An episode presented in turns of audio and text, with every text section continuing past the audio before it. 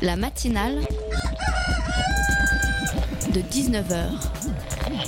Et bah, c'est une émission qui parle de société, de politique, euh, Culture alternative. On va aussi parler de sport, euh, de gens dans la rue. et l'actualité en règle générale. On va peut-être parler des corbeilles à linge pas en osier d'Auvergne. voilà, il y aura, il y aura des invités. Sociologues, des invités chercheurs. Les invités ne diront que des choses intelligentes.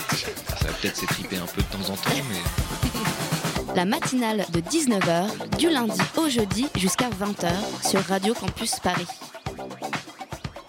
En écoutant France Inter, j'ai appris l'existence de plusieurs applications qui permettent de créer du soi-disant lien social. Vous pouvez co-piétonner ou bien louer un ami pour sortir. Alors, euh, bon, je veux bien que cela soit utile. Euh, S'il s'agit de personnes qui effectuent les mêmes trajets que vous, qu'ils aient envie de discuter sur le chemin. Mais la dérive, c'est que pour ne pas se sentir seul, on, en arrive à payer des personnes. J'ai l'impression de me revoir euh, le, premier jour de sixième où je devais marcher 10 minutes seule pour aller à l'école et ça me paraissait insurmontable. Maintenant c'est bon, je vous rassure. Mais marcher librement dans la rue, indépendance, ça me paraît tellement important. Et puis, jusqu'où ce genre d'applications peuvent-elles aller? On peut imaginer un, scénario à la Black Mirror où on aurait des formules d'abonnement pour que ses proches aient l'impression d'avoir des amis. Et oui, ça donne envie de pleurer. La matinale de 19h, le magazine de Radio Campus Paris. Bon, reprenons nom. La bonne nouvelle, c'est qu'aujourd'hui, c'est la journée mondiale de la radio. Donc, bienvenue à toutes et à tous dans la matinale de 19h. Dans un instant, on reçoit Raphaël Vion, directeur et programmateur du cinéma indépendant La Clé. Un cinéma qui risque de devoir baisser le rideau au 31 mars. Le comité d'entreprise de la Caisse d'épargne, propriétaire des locaux, refuse de trouver un terrain d'entente avec le cinéma. Nous verrons pourquoi. Après une chronique d'Adèle sur le film Ces jeunes qui tombent, nous allons parler du FAIR, une association qui vise à aider des musiciens à se faire connaître. Ils organisent notamment une soirée au Café de la Danse demain pour la Saint-Valentin. Vous en saurez plus à partir de 19h30. Et puis, Jacques, comme tous les mardis, viendra nous présenter tous les bons, plans étudiants. Alors restez bien à l'écoute, car comme le dit le générique de l'émission, les invités ne diront que des choses intéressantes.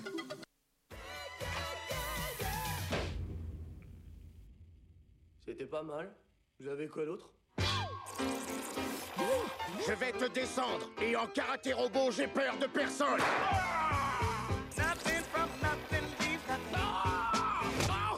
Nos films, c'est autre chose que des simples remakes. C'est devenu comme ça dans notre cité. Notre version est meilleure. Notre version ne dure que 20 minutes. On est des célébrités maintenant. Tout le monde nous reconnaît dans la rue. C'est parti pour le baiser. Vas-y, vas-y, embrasse-le. Pourquoi il faut que j'embrasse Wilson Tu dois l'empêcher de t'exploser la tête. Jamais je l'embrasserai. Amateur. Les gens ont envie de voir ces films. Je suis mandaté pour procéder à la destruction de ces bandes. L'avertissement du FBI, ça apparaît avant chaque film aussi. Mais on a effacé tout ça.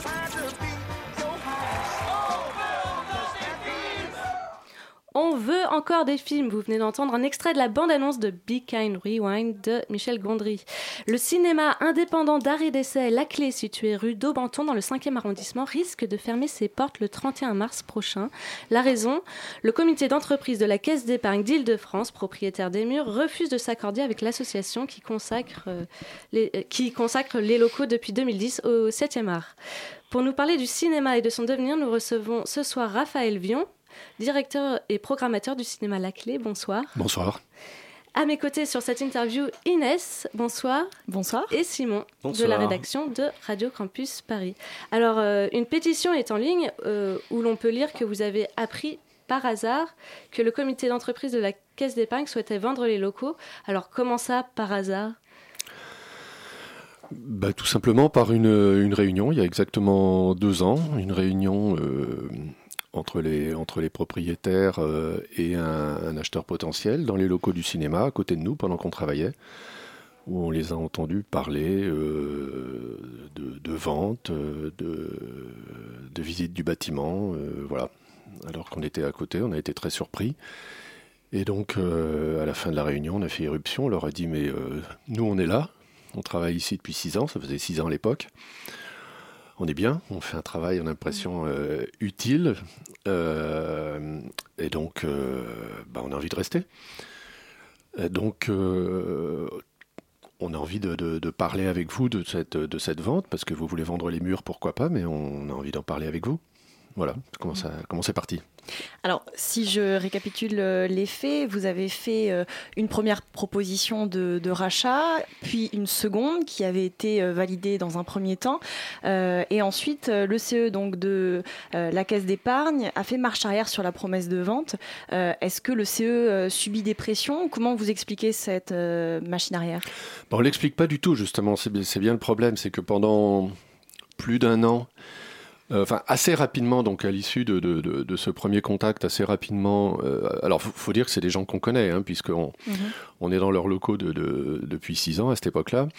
On les, on les connaît, on les croise pas souvent, mais on les, on les connaît. Euh, donc, assez rapidement, à l'issue de cette réunion-là, on s'est rencontrés à nouveau et en deux, trois mois, on a réussi à se mettre d'accord effectivement sur le, sur le prix d'achat et sur le fait que nous allions, euh, que nous nous engagions à continuer la même activité, à savoir arrêt-essai, mhm. défense des, cinématographies peu diffusées, et beaucoup de, beaucoup de festivals, beaucoup d'animations comme ça. Et puis pendant, pendant un an, nous, on a travaillé sur le projet, on a essayé d'avancer avec eux. Ça allait très lentement, mais bon, on était, on était habitué à ce rythme-là, puis on s'inquiétait pas trop, puisqu'on avait quand même pratiquement euh, un an avant l'échéance de notre contrat. Euh, sauf que pratiquement un an après qu'on se soit mis d'accord sur, sur l'ensemble, de, notamment sur le prix, hein, mhm. ce qui est quand même le plus important quand on, quand on achète un bien comme ça. Mhm. Euh, les, les, propriétaires ont souhaité rajouter des, des, conditions, euh, des conditions juridiques, contractuelles dans la, dans la promesse qui était à rédiger sur le, notre engagement à poursuivre l'activité de cinéma à essai dans les lieux. Alors, ils en étaient tout à fait, euh, ils en étaient, ils avaient complètement le droit de, de, de demander ça, puisque comme on, on, achetait le lieu pour en faire un, un cinéma, pour continuer l'activité cinéma, on peut acheter plus bas que le prix du marché. Mhm. Le prix du marché dans le cinquième, de l'immobilier, on n'aurait pas pu se le, se le permettre. Mais pour faire un cinéma, on a le droit de l'acheter et de le vendre surtout plus bas.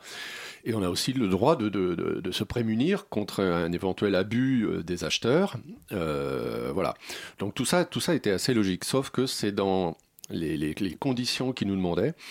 Euh, qui certaines euh, dépassaient à notre, à notre sentiment, euh, dépassaient le, le, simple, la simple exigence pour qu'on continue cette activité-là. quelles sont ces conditions bah, Par exemple, il, souhaitait que si on interrompait l'activité de cinéma à essai ou si on revendait les murs pour quelque chose d'autre, il y ait un partage de la plus-value. Donc sur les murs, c'est complètement naturel puisque euh, puisqu'ils avaient consenti un prix plus bas, si l'activité cinéma disparaît, c'est logique qu'ils aient un, apport là-dessus.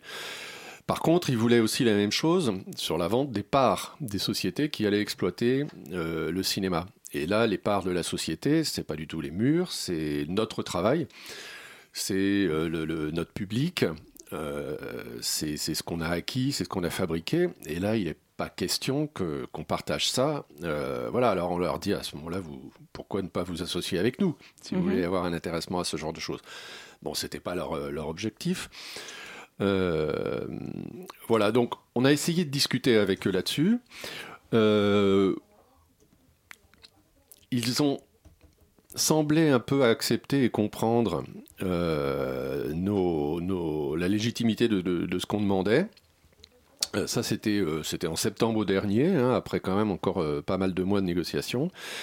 Et puis, quand il s'est agi de, rédiger vraiment l'acte de vente qu'on leur a proposé, là, ils n'ont plus été d'accord du tout. ils sont revenus à leurs exigences premières, entières, et on a eu une lettre, de, une lettre recommandée nous disant tout simplement euh, non, puisque nous, nos exigences, elles sont celles-ci, on n'en bouge pas, c'est ça, c'est à prendre ou à laisser. Donc, puisque vous les refusez, ben, euh, on, met, on, met, fin au contrat définitivement au 31 mars 2018. Mais alors, euh, je reviens à ma première euh, question. Est-ce qu'il y a des, pressions derrière? Est-ce que c'est euh, euh, la caisse d'épargne elle-même qui est aux manettes? Enfin, ça peut paraître curieux parce qu'on imagine un CE faire des choses pour ses salariés, les colos, les tickets cinéma, les chèques cadeaux, etc.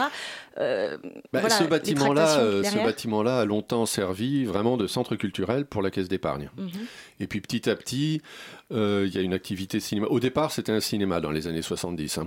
Et puis après, il est, il est devenu, il a été vendu à la caisse d'épargne qui en a fait son centre culturel. Et petit à petit, les, activités de, culturelles de la Caisse d'épargne ont diminué. Il y a une activité cinéma d'exploitation commerciale cinématographique qui a pris le, qui a été remplacée. Euh... Dépression? Dépression. Non, je, je pense pas. Non, non, je pense qu'ils sont complètement euh, autonomes, hein, les, membres du, conseil d'administration de la caisse d'épargne, en tout cas du comité d'entreprise. Je pense qu'ils sont autonomes. Franchement, on ne comprend pas pourquoi euh, ils ont mis fin aux négociations, si ce n'est qu'ils n'ont pas apprécié qu'on veuille négocier. Dans toute, euh, dans toute négociation, justement, quand on achète un bien, on, on négocie tout. C'est normal que quand on vous propose quelque chose, on négocie un peu. On va pas tout accepter comme ça. Mais euh, voilà, je pense que là, il y, y, a eu ça. Et peut-être entre eux, comme c'est un conseil d'administration complexe avec différents syndicats qui sont représentés, peut-être qu'il y a eu des changements de, de, de, de leadership là-dedans mmh. qui ont fait que certains n'étaient plus d'accord. Et est-ce que vous avez des soutiens de la part de la mairie euh, Parce que vous avez un statut d'association et, oui. euh, le, et vous êtes un cinéma indépendant. Est-ce qu'il y, y, a la ville, la mairie Je ne sais pas qui peut aider et bah, faire. C'est assez compliqué dans la mesure où c'est une négociation entre privés. D'accord? Euh, pour autant, euh, que ce soit le conseil d'arrondissement du 5e arrondissement euh, ou le conseil de Paris, euh, ont tous les deux voté un vœu à l'unanimité pour que le, cinéma euh, perdure, qui est, si j'ai bien compris, un préalable à ce que la municipalité, la ville, rentre euh, un peu plus dans, les négociations. Nous, ce qu'on leur demande, en fait, c'est qu'ils interviennent pour que le, comité d'entreprise de la Caisse d'épargne accepte de rediscuter, voire via la nomination d'un médiateur. Mmh, très bien. Voilà. Euh, mais justement, vous répondez euh, en partie à ma question euh, sur euh, notamment le soutien de la mairie, mais vous avez aussi créé euh, une pétition euh, en ligne visant à, à, relancer aussi, enfin à, à convaincre le, le, CE de la caisse d'épargne de ne serait-ce que relancer les, les, les négociations. Le, le but, c'est de faire pression sur eux ou le but, euh, le but de la pétition, c'est de communiquer l'information, c'est de communiquer. À partir du moment où nous, on a dû, si on ferme le 31 mars, euh, le minimum, c'est de communiquer l'information à nos spectateurs, à tous les spectateurs, parce qu'on est des gens qui viennent d'un peu tout Paris. Donc euh, le but c'est de, déjà de, de communiquer, bah, c'est de communiquer que vous et avez puis, déjà, euh, et, et, puis après c'est d'essayer de, de, de, faire en sorte que ce, ce problème-là soit connu un peu partout, euh, et qu'il y ait euh, bah, éventuellement le monde politique, le monde artistique, euh, qui nous soutiennent et qui interviennent, et puis de, faire comprendre aux, propriétaires qu'on n'est pas tout seul, que derrière nous, il y, a du public, il y a des gens qui ont envie que ce cinéma poursuive existe. Voilà, et je crois que c'est le cas, puisque en cinq jours, on a réuni près de 8000 signatures. Voilà. Sur, sur, 10 000, euh, sur les 10 000 qui étaient visés. Ouais. Sur les 10 000 qui étaient visés. Donc, du coup, on va, on va augmenter un peu le seuil parce que ça nous fait plaisir. Alors, on a vu la force de frappe euh, des pétitions euh, en ligne qui ont récemment fait reculer euh, la mairie de Paris et qui ont permis de sauver euh, les péniches du canal de l'Ourcq, la péniche Anaco notamment. Est-ce que, selon vous, la, la pétition est un mode d'action qui peut menacer réellement des acteurs euh, privés? Bah, je pense que la, la, la, pétition a fait connaître, euh, elle fait connaître les problèmes avant tout, mm -hmm. et, euh, et, elle permet, euh, elle permet vraiment une, une, discussion, une communication là-dessus.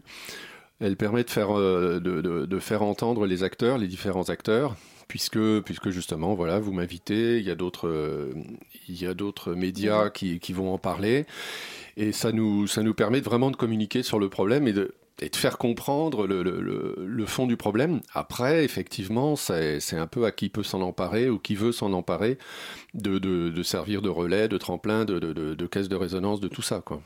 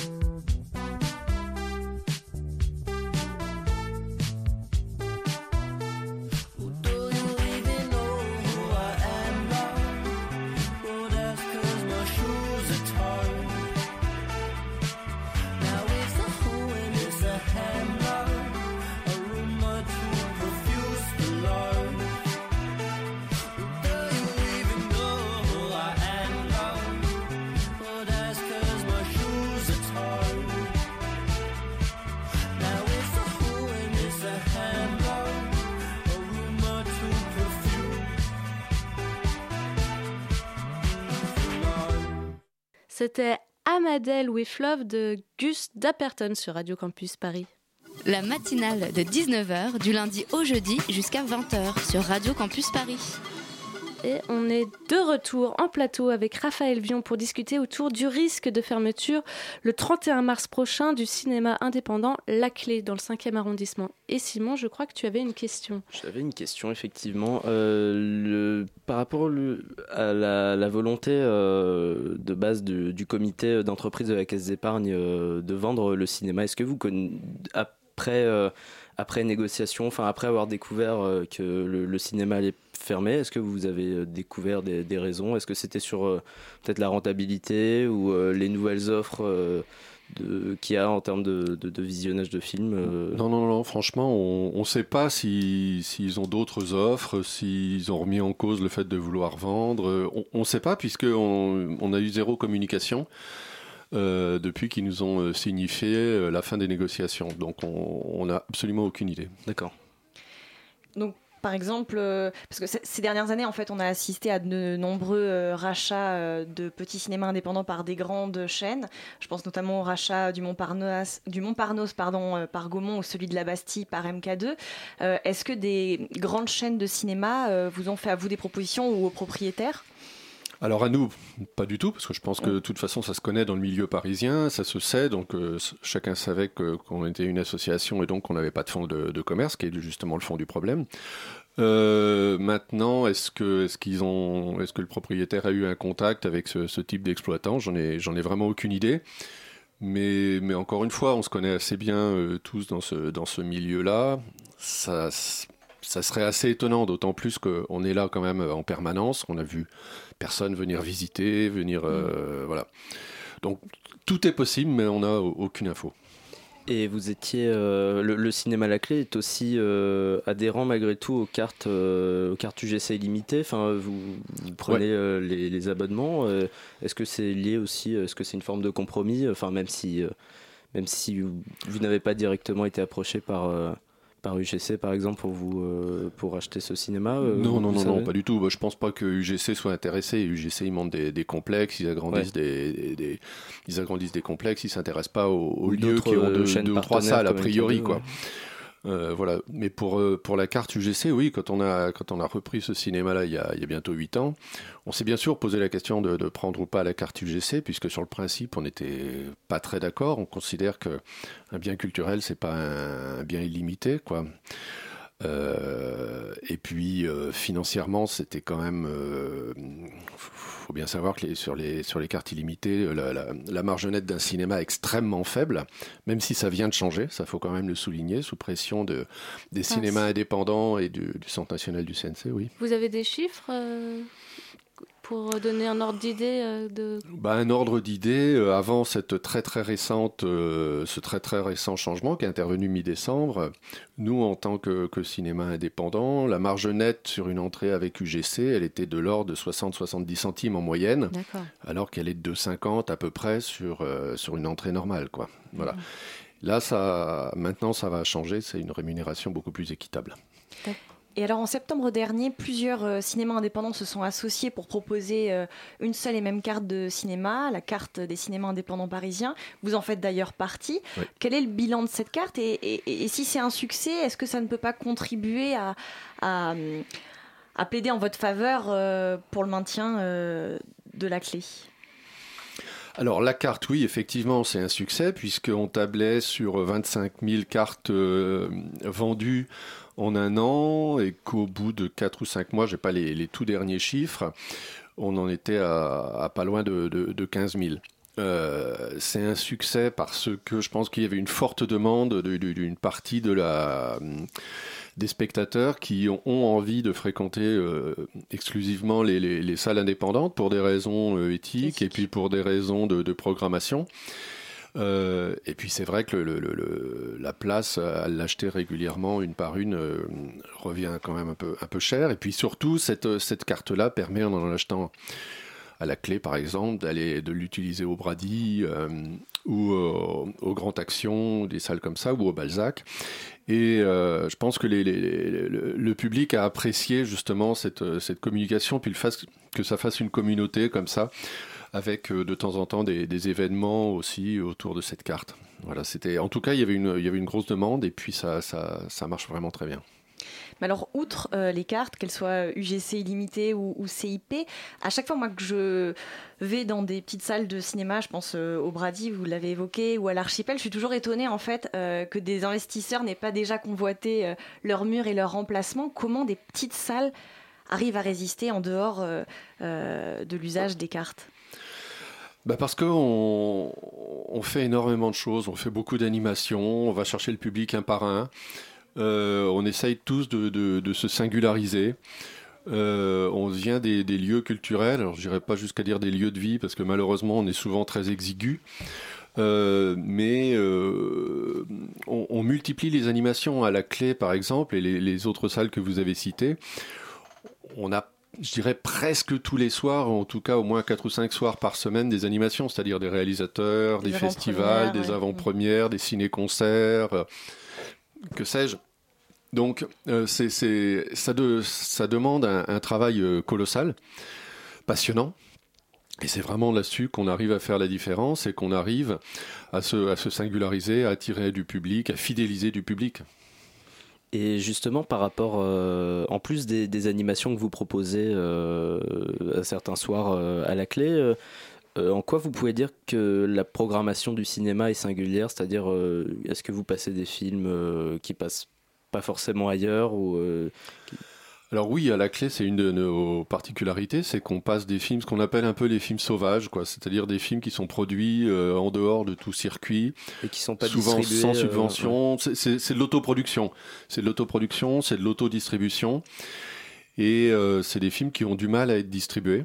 Et il y a des films formidables, que ce soit en, fiction ou en documentaire. C'est-à-dire que la démocratisation des moyens de production depuis une quinzaine d'années avec le numérique a permis la multiplication des films, la multiplication des talents, mais pas la multiplication des espaces de diffusion. Donc il y a un véritable entonnoir. Et euh, à la clé notamment, mais certains de, nos collègues font, le même travail. On accepte ces films-là parce qu'il y, a des choses formidables, très singulières. Euh, et en plus, comme on est sur Paris, on leur sert ensuite de, de, vitrine et de tremplin pour une diffusion euh, ailleurs dans l'Hexagone. Donc ça sert d'interlocuteur aussi euh, avec d'autres des distributeurs du coup qui ne l'auraient pas accepté en premier lieu Non, pas avec des distributeurs, mais ça permet aux, aux, réalisateurs, aux producteurs qui sont en autoproduction, en autodistribution. Déjà, ça permet au film d'avoir un peu de presse, un peu de, de notoriété, parce qu'il y a une sortie Paris. Et dans la foulée, ça leur permet aussi donc de, de, de, voilà, c'est vraiment ça sert de tremplin. Ça, ils ont une notoriété autour du film, et après c'est beaucoup plus facile de contacter d'autres salles euh, ailleurs. Hmm. Voilà, et ça on s'en on s'en aperçoit vraiment quoi. Alors, dans votre pétition, on lit qu'en 2010, le cinéma avait déjà fermé pendant 18 mois à l'époque. Euh, pour quelles raisons et comment vous en étiez, euh, comment vous étiez sorti de l'impasse à ce moment-là? Alors avant, le, le, cinéma a fermé effectivement de, début 2009 à, l'automne 2010, mais nous, on n'était pas les précédents exploitants. Il y a un exploitant avant euh, qui a travaillé pendant, pendant 16 ou 17 ans dans ce cinéma-là, qui arrivait en fin de contrat, et je crois que le, propriétaire, le CE, à l'époque, n'a pas souhaité renouveler. Je pense que déjà, ils avaient en tête de vendre le bâtiment et qui savaient pas trop trop quoi faire de, de, ce bâtiment-là. Euh, nous, assez rapidement, j'ai été, été informé, je connaissais ce, cinéma pour y aller en tant que, spectateur, donc j'ai été informé du fait qu'il fermait, et, euh, et, très vite, j'ai rencontré les propriétaires. Bon, ça a été à nouveau déjà très long pour, euh, pour, pour finaliser le contrat, mais ça s'est très bien passé, on a redémarré comme ça. Et alors, une dernière question pourquoi ne pas songer à déménager? On y songe. On y songe, c'est une, c'est une éventualité qu'on a, à laquelle on pense, sauf que euh, déménager, euh, il faut, faut, un lieu, hein, puisqu'un cinéma, c'est, comme un, c'est un commerce avant tout. Il y a trois choses importantes, hein, c'est l'emplacement, l'emplacement et l'emplacement. et donc, euh, il, faut, il faut trouver le bon emplacement. Donc, si vous connaissez quelqu'un dans Paris, euh, notamment, on préférerait s'installer dans l'Est parisien parce que euh, dans les arrondissements 11, 20, 12, parce que c'est vraiment là qu'il y a un manque de, cinéma à mhm. réessai, de continuation et d'animation comme on fait. Donc si vous connaissez quelqu'un qui loue ou qui vend, 400 mètres carrés avec 5 mètres de hauteur sous plafond, des voisins qui sont pas trop, euh, voilà, qui n'ont pas trop peur du bruit, du voisinage, etc. Euh, et qui veulent voir des bons films. Et qui veulent voir des bons films, on est prêt à investir et travailler avec eux. Merci. Très sincèrement. Le message est passé. Merci euh, Raphaël Vion d'avoir accepté de venir nous parler sur Radio Campus Paris de votre cinéma La Clé. Donc pour soutenir l'association, euh, on peut aller signer la pétition sur Avaz. Absolument. Et puis euh, bon, bien entendu, vous retrouverez toutes ces informations sur la page de la matinale de 19h sur radiocampusparis.org.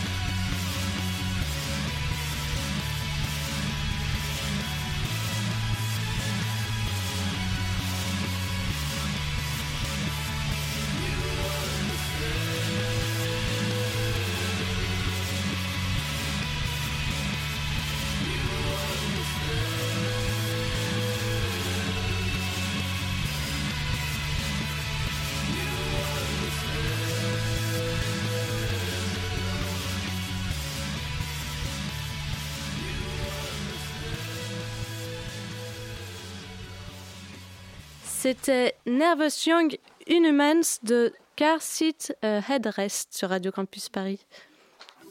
La matinale de 19h. Adèle, ce soir tu es là pour nous parler du film Ces jeunes qui tombent, un film de Cécile Favier réalisé en 2016 et qui refait l'actualité aujourd'hui. Tout à fait. Et c'est parti. c'est comme s'il y avait eu un 14-18 quoi une génération entière qui a disparu. Voire même deux. Ainsi commencent ces jeunes qui tombent. Dans ce film, nous suivons Asdin Zorbi, éducateur social à Orly, sur les traces des jeunes avec lesquels il travaillait dans les années 80-90. À travers des photos jaunies et des vidéos d'archives, nous découvrons avec lui les souvenirs d'une époque méconnue, racontés par les habitants de la Cité des Sols, qui ont vu leurs frères, cousins, amis et connaissances sombrer dans l'héroïne des, fratries entières ont été touchées par la toxicomanie. Donc ce sont surtout des personnes qui ont vu à l'époque leurs proches être rongés par ce virus qui s'exprime dans ce film. Exactement, et les témoignages sont poignants. tous ont vu leurs proches être pris dans la spirale de la consommation qui inclut problèmes de santé, accumulation de daily incarcération, etc. Tous dépeignent la réalité d'un quotidien partagé avec un toxicomane. La relation entre les parents et les enfants, l'incompréhension mutuelle, les crises de manque, les overdoses, les vols, la détresse des mères de famille qui veulent protéger leurs enfants et se retrouvent impuissantes. Les conditions de vie en ghetto, c'est-à-dire des, grandes tours en béton à l'extérieur des grands axes de circulation et où était concentrée une population qui était particulièrement précarisée, réunissaient toutes les conditions pour que l'héroïne devienne quelque chose de pathologique. Une des choses qu'on dit pas assez, c'est que c'est la culture en fait qui permet de, gérer l'usage de drogue. Et moins les outils culturels qu'on a à sa disposition sont adaptés euh, à la mise en place de dire ce qu'on ressent et euh, euh, plus on risque d'être victime de l'addiction et, surtout de la dépendance. L'héroïne étant une drogue relativement chère, sa consommation entraîne des délits connexes. Pour acheter sa drogue, le consommateur devient lui-même dealer, voleur, etc. La loi de 1970 pénalisant la prise de drogue, le consommateur risque une peine de prison. En criminalisant la drogue, on rejette dans l'ombre les usagers. Ils ne vont donc pas solliciter les services de soins puisqu'ils savent qu'ils encourent la prison. Et euh, à l'époque, il y avait euh, la loi de la peine en vigueur. Ah oui, alors la loi de la double peine.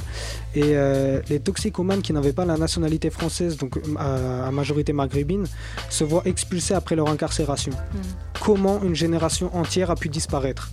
Quelle est la part de responsabilité des pouvoirs publics dans la prolifération de drogue dure au sein des quartiers populaires et des zones d'habitation périphériques?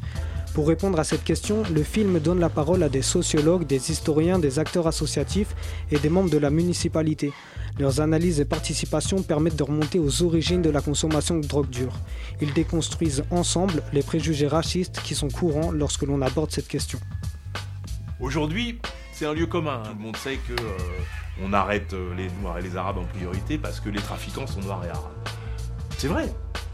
Il suffit d'aller euh, dans n'importe quelle prison française pour s'en rendre compte. On n'a pas de statistiques ethniques, donc c'est facile de se cacher derrière son petit doigt et de se dire non, non, non, non, c'est des vilains racistes qui disent ça. Non, c'est vrai. Euh, en prison, il y a majoritairement des Noirs et des Arabes. Bon, cette situation date de cette époque-là, date de l'époque héroïne.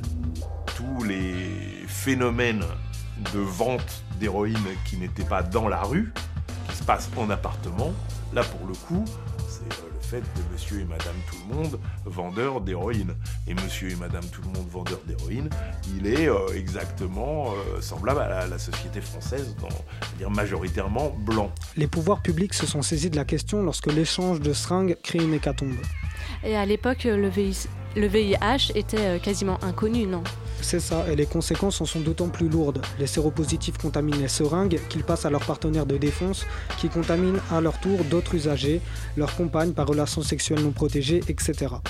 Aujourd'hui, ce sujet est encore d'actualité, le crack n'a pas perdu de terrain, ceux qui habitent dans le 18 et 19e le constatent, la cocaïne s'est démocratisée, sa consommation s'est complètement décomplexée, sans parler des drogues synthétiques qui sont toujours plus puissantes.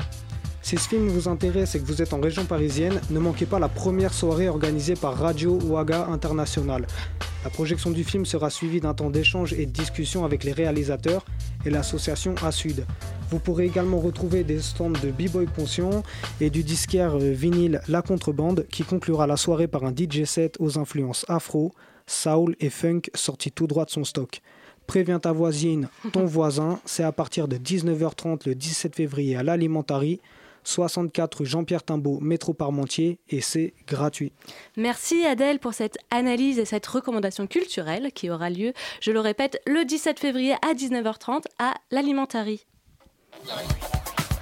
La matinale de 19h, le magazine de Radio Campus Paris. Du lundi au jeudi jusqu'à 20h. Dans cette seconde partie d'émission, nous allons pas vous parler de l'association ou l'association FAIR.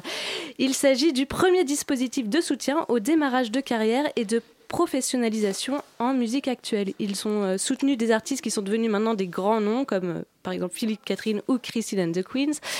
Un nouvel appel à candidature est lancé depuis le 1er février et se clôturera le 31 mars. Il permettra à 15 nouveaux lauréats de bénéficier du soutien du FAIR. Pour en parler, nous recevons ce soir Julien Soulier, directeur du FAIR. Bonsoir. Bonsoir. Euh, ainsi que les membres du groupe Dusk Totem qui ont été lauréats l'an dernier du FER, Julien Mablouquet, bonsoir. Bonsoir. Et Fanny Grief. C'est moi. Bonsoir. Bonsoir. Euh, et à mes côtés, euh, pour m'épauler sur cette interview, Philippe de la rédaction. Salut Philippe. Bonsoir. Alors, euh, vous lancez un nouvel appel à candidature, comme je viens de le souligner. Quel soutien est-ce que euh, vous apportez concrètement aux, aux artistes via ce, ce dispositif? Alors, une fois que les artistes sont sélectionnés par un comité artistique indépendant, on a cinq axes sur lesquels on les accompagne. Il y a une bourse de 7000 euros. Il y a euh, tout l'accompagnement en termes de formation.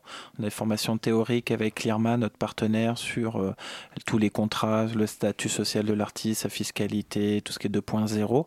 On travaille aussi avec le studio des variétés, où on a des, des heures pour nos, nos lauréats pour qu'ils puissent aller faire euh, cours de chant, cours d'instruments, MAO, coaching scénique, coaching d'interview ou autre.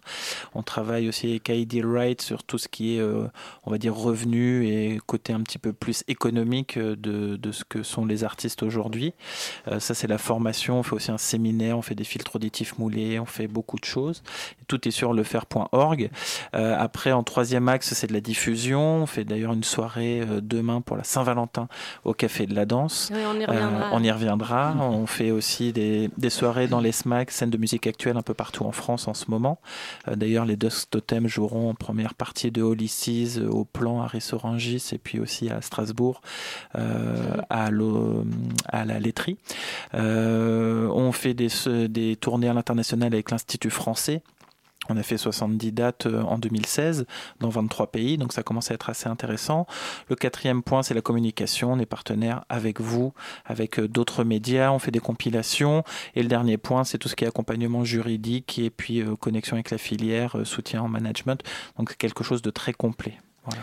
Comment se déroulent ces actions? Là maintenant, c'est l'appel à candidature et ensuite, euh, comment ça se passe? Bah, on, choisit les lauréats en septembre. Là, depuis l'appel à candidature, il a été lancé il y a moins de deux semaines. Il y a déjà 200 groupes qui se sont inscrits. Après, il faut aller sur le site, s'inscrire en ligne. Il faut respecter les critères qui sont assez contraignants, mais on veut aussi des groupes qui ont déjà un premier pied dans la professionnalisation. Et après, bah, en fait, tout au long de l'année, on leur propose euh, des rendez-vous pour euh, tout ce qui est formation. Il y a des temps pour les tournées. Enfin voilà, on essaye de rythmer un petit peu tout ça. Et après, on, on- surtout, ce qui est important pour nous, c'est faire un jour, faire toujours.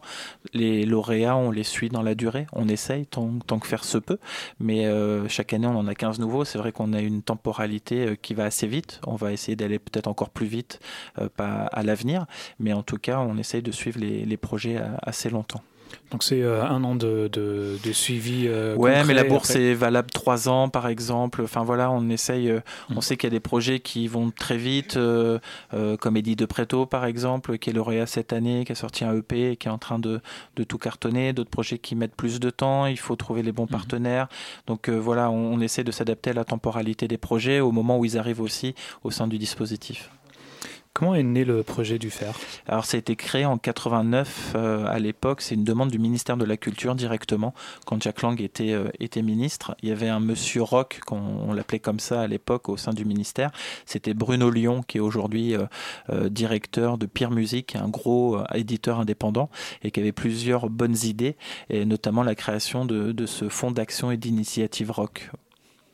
Et euh, donc, vous venez de le dire, votre association a été créée sous demande du ministère de la Culture. Comment est-ce que vous vous financez Alors aujourd'hui, C'est de l'argent public avec directement le ministère de la Culture. On dépend de la DGCA, Direction Générale de la Création Artistique.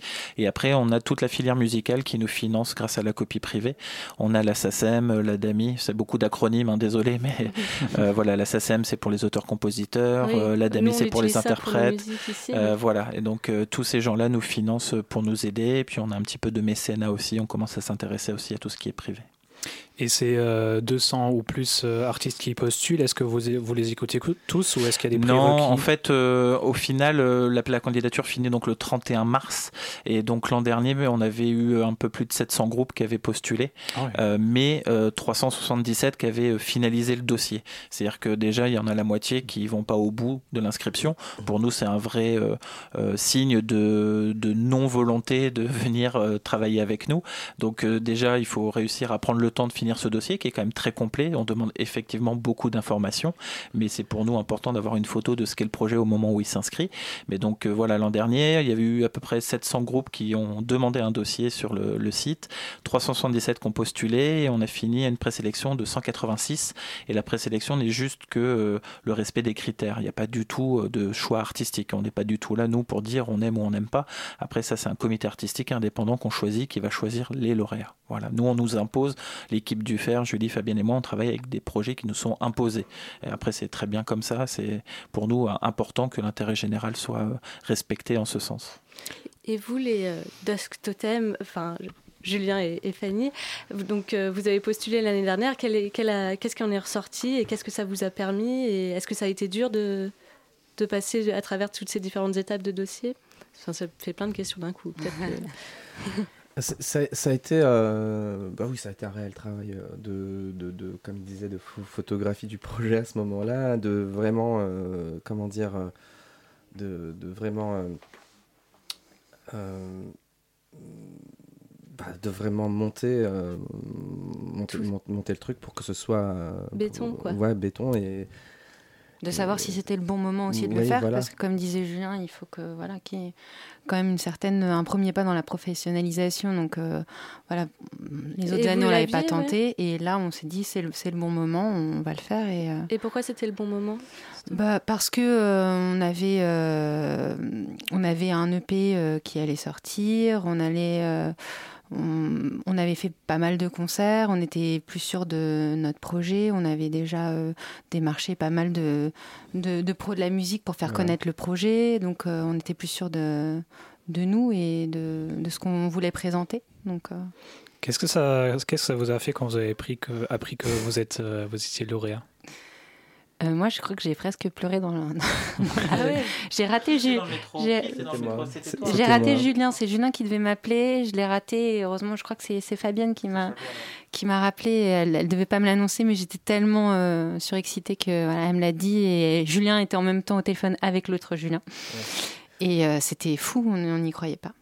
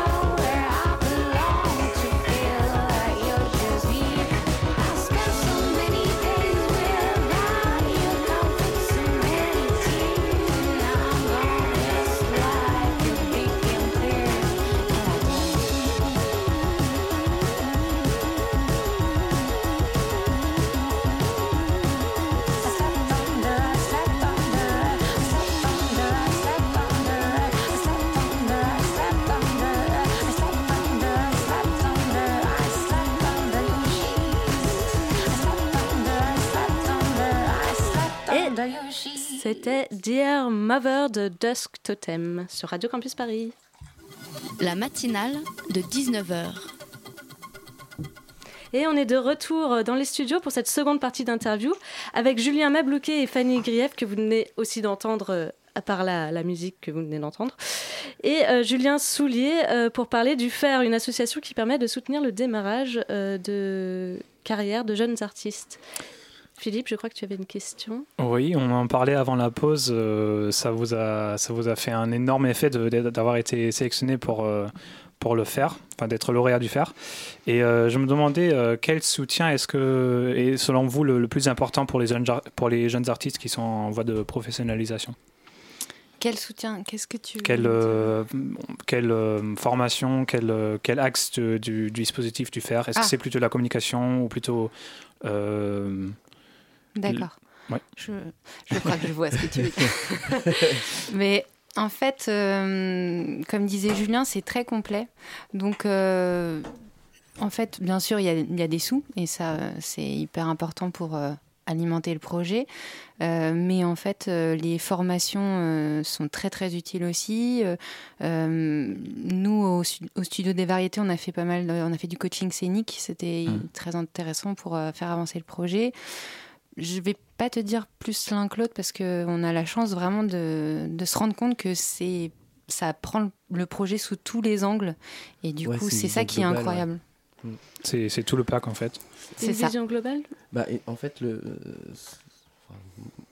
je trouve que ça nous donne une vision globale de ce que, de, de ce, que ce métier comporte, en fait. C'est-à-dire euh, autant, euh, autant euh, la musique en soi que, que ce qu'il y a autour. Comme C'est-à-dire la euh, vie, communication. so- le, social du, du musicien. euh, L'organisation autour de son projet. euh, C'est une petite euh, entreprise, quoi. Pour certains groupes. Et qu'on n'a euh, pas forcément nous, conscience euh, peut-être avant vous, vous avez- vous en aviez conscience avant bah, on en a conscience, oui, euh, parce que bah, pour notre cas et pour la- le cas de la plupart des, des candidats qui sont sélectionnés par le faire, euh, euh, ils sont accompagnés, donc ils ont une vision quand même, euh, enfin, de par leur entourage, de, de, de, ben, de cette professionnalisation, entre guillemets.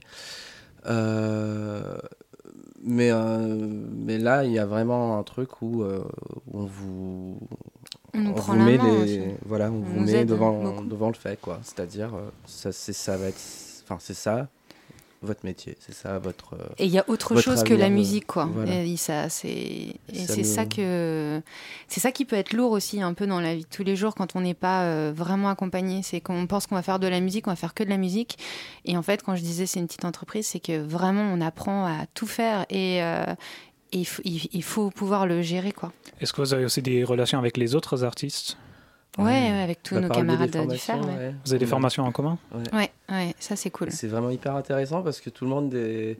On se dit, ah, on n'est pas tout peut seul. avoir un Eddie de Préto qui justement est un peu plus, a- enfin beaucoup plus avancé que nous, euh, par exemple, mais tout le monde est au même, euh, au même stade. Donc euh, il y, a, il y a vraiment des partages d'expériences euh, et euh, juste des relations humaines en fait qui sont, qui sont très enrichissantes quoi. Le faire parle aussi de, de promo pour euh, les années à chaque fois. Est-ce qu'il y a un esprit de promo qui, qui s'installe vraiment? Est-ce qu'il y a beaucoup d'é- d'échanges euh, entre, entre les artistes Bah, via euh, ces formations euh, délivrées par l'IRMA, c'est ça que tu disais? Euh, On se retrouve euh, un peu comme une, une, ouais, une promo, une classe. Et, euh, et du coup, euh, comme les, les formateurs essayent du coup de, de comment dire, de voir par rapport à nos cas en particulier, que ce soit pas juste de la théorie. Donc chacun peut s'exprimer sur les problèmes qu'il rencontre euh, et, et on se rend compte de ah bah oui moi aussi j'ai vécu ça et du coup on échange beaucoup et euh, ouais ouais c'est Oui, il y a un esprit cool. promo, ouais, carrément. Est-ce que j'ai une question pour vous, Julien Souli- euh, Soulier Est-ce qu'il y a des euh, limites dans les styles de musique ou est-ce que c'est ouvert à, à tout? Bah, on, on est surtout sur tout ce qui est pop rock, électro, hip-hop et chansons en musique actuelle. Effectivement, aujourd'hui, c'est pas qu'on veut pas, c'est qu'on peut pas, on n'a pas le réseau pour bosser tout ce qui est jazz ou, euh, ou musique du monde. Et, euh, et surtout, on a la chance d'être en France et d'avoir d'autres organismes qui sont sur ces esthétiques-là Moi, j'ai réussi à le dire en une seule fois. Ouais. Et euh, comme Zone Franche pour les musiques du monde ou Mhm. euh, AJC pour, euh, pour le jazz. Donc après, c'est ça. Enfin, on réoriente aussi les artistes qui s'inscrivent chez nous et qui rentrent pas forcément là-dedans. C'est pas qu'on veut pas, c'est que c'est des réseaux différents, c'est des temporalités différentes, c'est des partenaires différents. Et donc plutôt que d'avoir un, un projet qu'on va pas réussir à bien travailler, ben, on préfère euh, avouer qu'on n'a pas le réseau et qu'il vaut mieux qu'ils aillent sur euh, un autre organisme. Je voudrais juste aussi, euh, on n'a pas souvent l'occasion de le faire, je voudrais remercier notre manager Samuel euh, Hébert qui nous accompagne et donc voilà, c'est très important de l'avoir avec nous et on, on a beaucoup de chance. Très bien. Eh bien, merci beaucoup euh, Julien Soulier, Fanny Grief et Julien Mablouquet d'être venus nous parler du FER et de votre appel à candidature pour les prochains lauréats sur nos ondes. Donc demain, le FER vous propose de découvrir trois artistes au Café de la Danse dans le 11e et c'est gratuit. Il faut juste réserver. Faut ouais, retirer les places sur le site du Café de la Danse. Et euh, vous pourrez év- évidemment retrouver toutes les infos sur notre site radiocampusparis.org. La matinale de 19h. Vous l'attendiez tous, euh, voici le message de la propagande.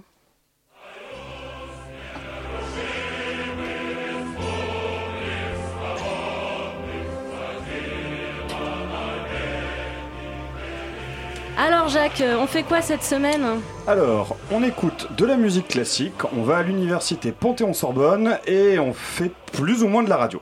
Et on commence tout de suite avec une information assez rapide.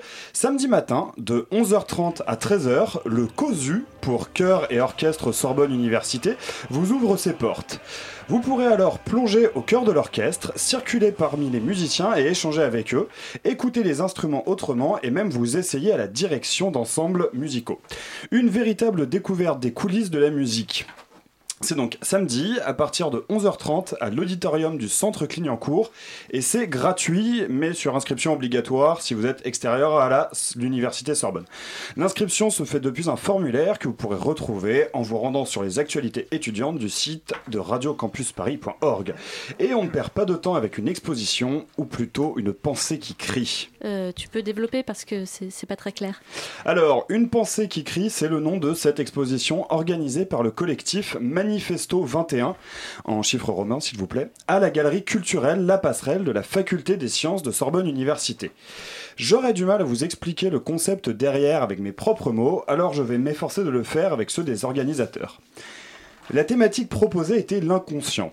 Au départ, on annonçait qu'il n'était pas essentiel de faire une exposition parfaite tant qu'elle était faite avec amitié, et tout semblait bien parti. On avait eu l'idée de matérialiser les ombres des visiteurs et visiteuses, de les faire parler indéfiniment pour découvrir combien de temps était nécessaire avant d'en prendre la raison, créer des murs submergés d'écriture et des films en images subliminales. En fin de compte, dans le noir de l'espace d'exposition, les artistes sont amenés à dialoguer calmement et immergés, dans un environnement aux images fuyantes. L'œil pourrait ne plus faire la différence entre réalité et hallucination. J'ai pas tout compris, mais je pense que ce sera beaucoup plus clair lors du vernissage jeudi soir.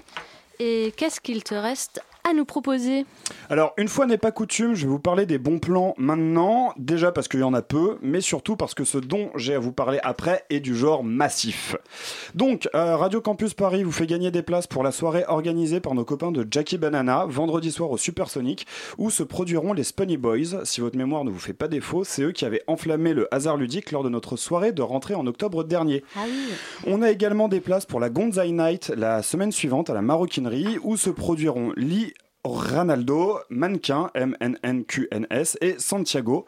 Et pour gagner des places, ça se passe à l'adresse concours.radiocampusparis.org et c'est tout pour cette semaine. Bon, et, et ce truc massif dont tu nous parlais? Eh bien, peut-être que vous l'ignorez, mais 2018 n'est pas une année comme les autres pour Radio Campus Paris, Titanic et la ligne 14 du métro. Et si on ne sait pas trop ce qui est prévu côté réjouissance du côté bateau et du métro, nous, pour nos 20 ans, on a décidé de mettre les petits plats dans les grands. Il va y avoir plein de chouettes événements dont on vous reparlera en temps voulu, mais on va, euh, nous allons nous concentrer ce soir sur ce qui a été lancé hier. Oreille curieuse, le concours de création sonore. La création radiophonique fait en effet partie de l'histoire de Radio Campus, comme vous le savez tous. On a lancé en 2014 avec le théâtre La Loge un festival dédié à cet art, Bidouillage, qui est le premier et unique festival euh, réunissant la création théâtrale et la création radiophonique.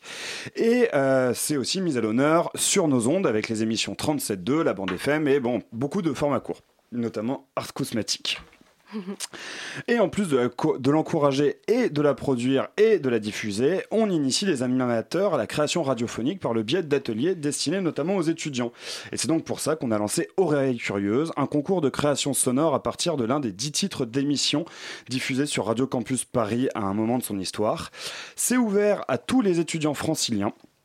Et pour les besoins, euh, pour les accompagner si besoin, l'équipe de Radio Campus Paris mènera des ateliers d'initiation à la création radiophonique entre mars et juin. Il y a de très beaux lots à gagner, notamment une formation à l'ENS Louis Lumière, euh, du matériel offert, audio offert par Paul Becher, des licences d'enregistrement euh, Hindenburg et le plus important, une diffusion sur Radio Campus Paris. Il y aurait encore beaucoup à dire sur ce sujet, mais je vais vous laisser aller découvrir tout ça sur notre site radiocampusparis.org et je vous dis à la semaine prochaine. Merci Jacques pour euh, tous ces bons plans. Et nous sommes déjà euh, arrivés au terme de la matinale. Merci Tiffany et Cécile, Cécile surtout qui était à la Réal ce soir, à Inès et Philippe pour les co-interviews, à Adèle et Jacques pour leur chronique, et merci à Nina et Elsa à la coordination de l'émission. D'ici une heure, vous pourrez retrouver l'émission en podcast sur le site radiocampusparis.org. La matinale de 19h revient demain, mais tout de suite, c'est Paris-Alexandrie qui reçoit Assam Alakim, un musicien, comédien et metteur en scène. On reste donc à l'écoute du 93.9.